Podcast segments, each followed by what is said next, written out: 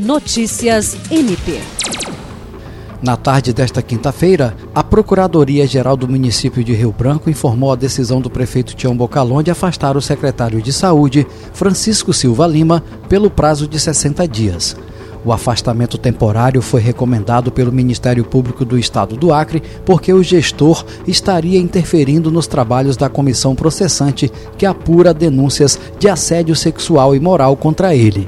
Também foi afastada a diretora de gestão da Secretaria Municipal de Saúde, Tatiana Mendes de Assis, pelo mesmo período e exonerado um servidor que também estaria atuando para prejudicar as investigações. Segundo o promotor de justiça, Dyson Gomes Teres, que responde pela segunda Promotoria Especializada de Defesa do Patrimônio Público e Fiscalização das Fundações e Entidades de Interesse Social, após a realização de oitivas pelo MPAC, foram verificados fortes indícios de que o secretário e os dois servidores públicos estavam atuando para interferir no procedimento administrativo disciplinar.